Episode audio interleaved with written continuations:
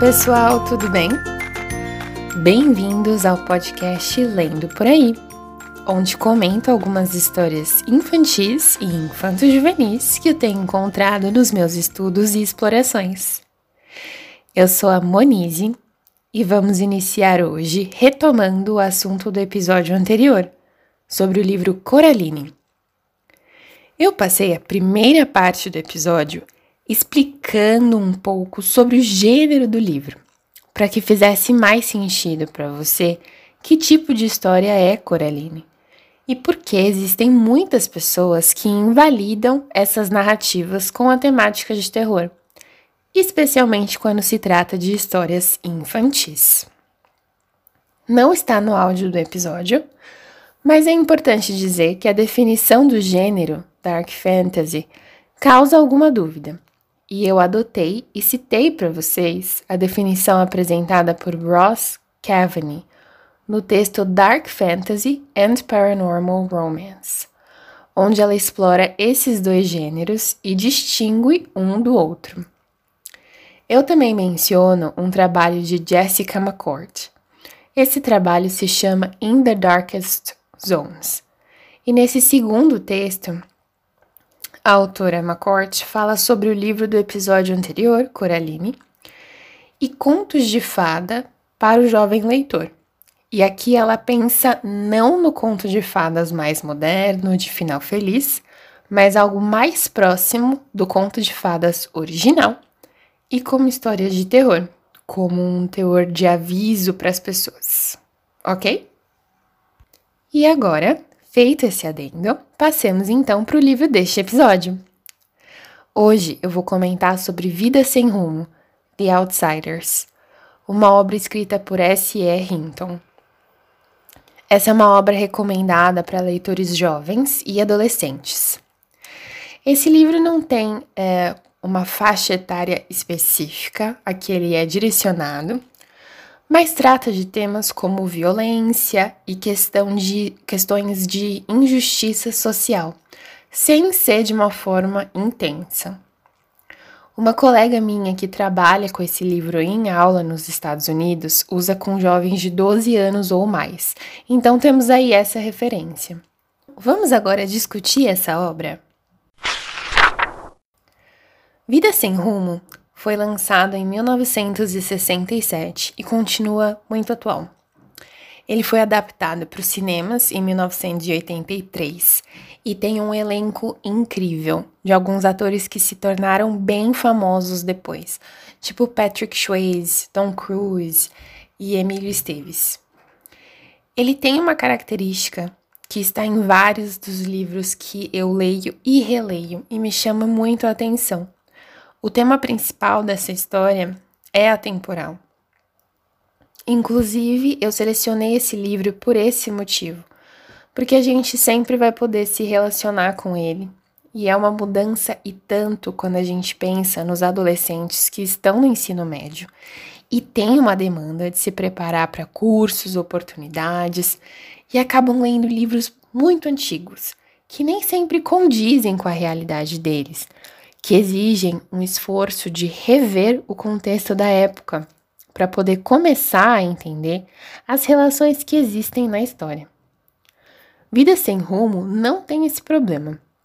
Ele é da década de 1960, lançado em um país que não é o meu, cujos personagens, alguns deles, talvez todos eles, têm contextos muito diversos do meu, mas que eu sinto que conversa comigo e que deve conversar com muita gente. Deixa eu compartilhar com vocês um pouquinho sobre essa história. Vocês vão entender o que eu quis dizer com a temporalidade do tema. Vida Sem Rumo, The Outsiders, é a história de um grupo de meninos que vive num bairro bastante humilde da cidade. O protagonista se chama Ponyboy Sim, ele se chama Ponyboy. O pai dele tem o hábito de dar nomes diferentes para os filhos. E ele é o mais novo da turma, com apenas 14 anos. Ele mora com os dois irmãos mais velhos, um de 16 anos e um de 20 anos. O irmão mais velho terminou os estudos e começou a trabalhar para manter a casa, porque os pais deles morreram de uma forma inesperada, e ele quer manter os irmãos mais novos, que são menores de idade, morando com ele. O irmão do meio desistiu dos estudos porque sentia que não conseguia se dar bem na escola e foi trabalhar num posto de gasolina. Ponyboy é o único que continua na escola. E aí, esses três têm também alguns amigos que moram na vizinhança. E nessa vizinhança, todo mundo tem uma história parecida. São meninos que apanham dos pais ou que têm pais que não ligam se eles estão vivos ou não, que fumam e bebem, que vivem em meio à falta de oportunidades e condições financeiras. São adolescentes, porque o mais velho é esse de 20 anos, que trabalham para se sustentar, alguns com passagem pela polícia. São meninos que moram na periferia, onde os jovens são chamados de greasers por conta da brilhantina que passam no cabelo. A classe média, que mora numa parte bem melhor da cidade, tem um, o seu grupo de jovens também, claro, que são os, os chamados socials, os jovens que têm carros incríveis e todas as oportunidades do mundo. É como pensar sobre os que têm vários privilégios em relação aos que não têm nenhum.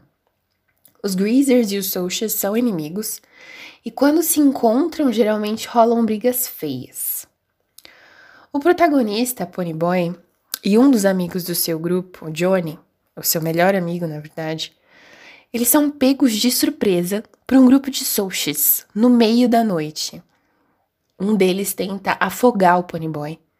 E para escaparem com vida, o Johnny acaba matando esse Soch que tentou afogar o Ponyboy.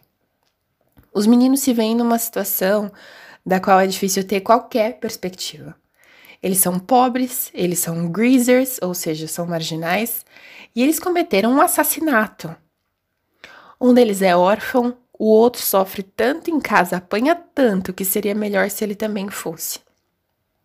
Será que a polícia estaria disposta a entender que foi legítima defesa?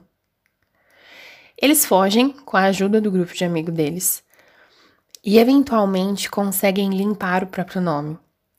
Rola uma briga quase de retaliação entre Greasers e Socials em resposta a essa morte do adolescente privilegiado. Tem outros personagens que morrem na história, não por conta dessa briga, e tem um final que é meio que uma interrogação no ar. E eu digo isso porque esses meninos passaram por essa dificuldade, conseguiram provar que o episódio que levou à morte de alguém, na verdade, foi um ataque que eles sofreram. Mas e agora? O que que vem agora? Eles continuam sendo meninos da periferia, meninos sem voz, que muitas vezes se veem forçados a largar os estudos, jovens para quem às vezes chegar até o final do dia é difícil. Fica claro que a chance que eles têm de sair da periferia é por meio dos estudos, mas o próprio acesso deles é difícil. Eles não teriam sido atacados se eles morassem em outro bairro onde as pessoas não passassem tantas dificuldades. Será que eles têm condições de um dia não serem mais greasers? Essa não é uma vida que alguém queira ou escolha. É uma vida em que se nasce e da qual para muitos não há como escapar. A primeira coisa a se dizer sobre esse livro é que no seu lançamento a autora tinha 17 anos. Então ele nos traz de volta para aquela questão. A literatura para crianças e jovens é geralmente escrita por adultos. Mas não nesse livro. É uma obra direcionada a adolescentes e escrita por uma adolescente. Tira um pouco a gente do dilema de que tem sempre um objetivo adulto por trás da obra. Em vez disso, podemos de fato apreciar o texto pelo que ele é. E é um senhor texto. Eu li a primeira vez algumas semanas atrás e me peguei pensando que talvez se eu tivesse encontrado como adolescente, eu não teria me envolvido tanto porque eu fui uma adolescente presa dentro da própria bolha, sabendo que existiam realidades muito diferentes da minha, mas sem ter uma vivência ou uma experiência mais próxima que me trouxesse a possibilidade de empatizar com situações diversas de uma forma mais profunda. Eu procurava muitos livros como uma forma de escapismo. Fantasia era o gênero que eu mais lia. Realidade, para mim, era o que eu via no jornal e já estava pesado demais. Eu não quero dizer nada com isso, tá? Eu tô apenas compartilhando uma experiência pessoal. Em momento nenhum eu quero significar que todos os jovens sejam alienados como eu fui. Eu reconheço o privilégio dessa alienação. O que eu quero dizer é que, como adulta, eu valorizei muito essa leitura, porque hoje eu me relaciono com ela, com esse drama, de uma forma que eu consigo fazer conexões com a minha experiência pessoal e se torna muito significativo. Esse se tornou um dos meus livros favoritos. E eu vou me adiantar e dizer que eu recomendo muito, tanto como uma leitura para jovens, quanto como um livro para quem já passou dessa fase. A colega que eu mencionei lá no início, que me deu uma referência de idade para esse livro, trabalha ele com alunos de 13 a 14 anos. Ela falou que as, as reações dos estudantes é de se encantarem com a história e depois se apaixonarem pelos atores do filme. E para falar um pouco melhor sobre esse livro, com um pouco mais de profundidade, vamos colocar assim, eu consultei o artigo de Lydia Wistisen chamado Too Much Feeling. Vida Sem Rumo, The Outsiders, tem algumas análises já feitas sobre ele que discorrem sobre consumismo, capitalismo, diferenças sociais, relações de poder, entre outras coisas. Mas o artigo de Wistsen foca nas representações de sentimento dessa obra. O livro saiu numa época, anos 50, 60, que realmente havia uma subcultura jovem da classe trabalhadora chamada greasers, que eram adolescentes que passavam brilhantina no cabelo para imitar Elvis Presley. Era uma sociedade que vivia o pós-Segunda Guerra Mundial, o consumismo, uma sociedade que estava questionando valores sociais, especialmente os jovens. Foi o momento em que se olhou o adolescente reconhecendo que ele tinha valor em que os jovens começaram a lançar tendências e foram representados no cenário cultural. E então surgiram títulos literários sobre, segundo Wistson, jovens nervosos, no sentido de revoltados, raivosos. Vida Sem Rumo apresenta essa situação de conflito social com adolescentes que representam a idade em que os valores e o lugar social são entendidos, né? A gente pode ler essa narrativa de uma forma subversiva, entendendo que nesse livro existe um convite para desafiar essa violência entre classes, assim como o desafio de normas sociais e convenções. Como eu mencionei, Lydia Wistisen faz uma leitura desse artigo por meio de sentimentos, e ela comenta que a apresentação do protagonista já começa com uma descrição sobre como ele está se sentindo, sobre como ele se sente diferente das outras pessoas. Ele é o oposto do que se entende sobre masculinidade americana, porque ele não é frio ou não, não está em controle das próprias emoções o lado emocional dele ganha com frequência sobre os pensamentos. Esse grupo de meninos ao qual o Ponyboy pertence, na verdade, mostra afeição. Eles não têm bons relacionamentos com os pais, mas têm uns aos outros e tentam se mostrar presentes nas vidas uns dos outros. E essa falta de frieza é um conflito direto com a sociedade consumista que exige isso daqueles que vivem dela. O que Wistsen ressalta é que são os greasers, mais no, os mais novos, que conseguem falar sobre os sentimentos. Ponyboy e o Johnny especificamente. E talvez a autora queira simbolizar com isso que esse é o futuro. O leitor implícito desse texto se identifica com o Ponyboy, estando no mundo em que ele entende as regras e estruturas, mas não se enxerga como parte delas. Discorda do papel que querem forçá-lo a ocupar. E finalmente, nesse ponto, é importante dizer que apesar de a narrativa não se passar do ponto de vista dos Souches, os jovens da classe média, alguns desses jovens conversam com o Ponyboy e fica bem evidente que não é só para os jovens da periferia que a vida é difícil. Afinal, o pessoal da classe média também se comporta como se fosse uma gangue. Anda de carro pela cidade, bebendo, fumando, arrumando encrenca, especialmente com os greasers. É uma crítica ao que a sociedade consumista faz com todo mundo, inclusive com quem tem acesso aos recursos financeiros. Porque os jovens que têm tudo o que se pode pensar em termos de bens materiais carregam com eles um vazio emocional, falta de atenção da família, assim como acontece com as pessoas da periferia, mas por motivos diferentes.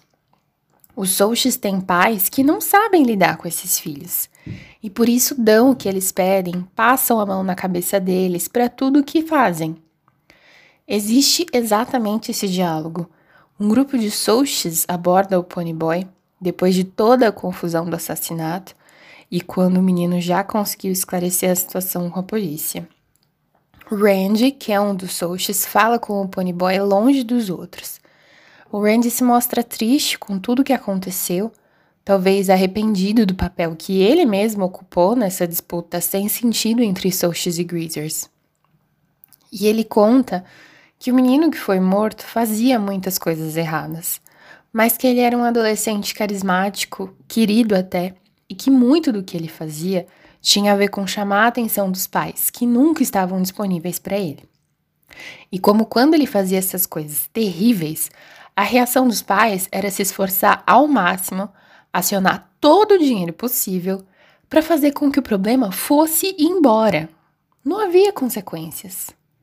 Ou seja, os Souches são meninos desesperados por afetos e que não encontram em lugar nenhum. Diferente dos Greasers, eles não têm nem o apoio dos próprios pares, porque com, uh, com os Greasers o que se percebe é que mais forte do que qualquer outra coisa é o senso deles de amizade e de lealdade entre todos. Com os Souches, parece que tem uma hierarquia que faz o grupo seguir um líder, meio que como forma de ser aceito, talvez.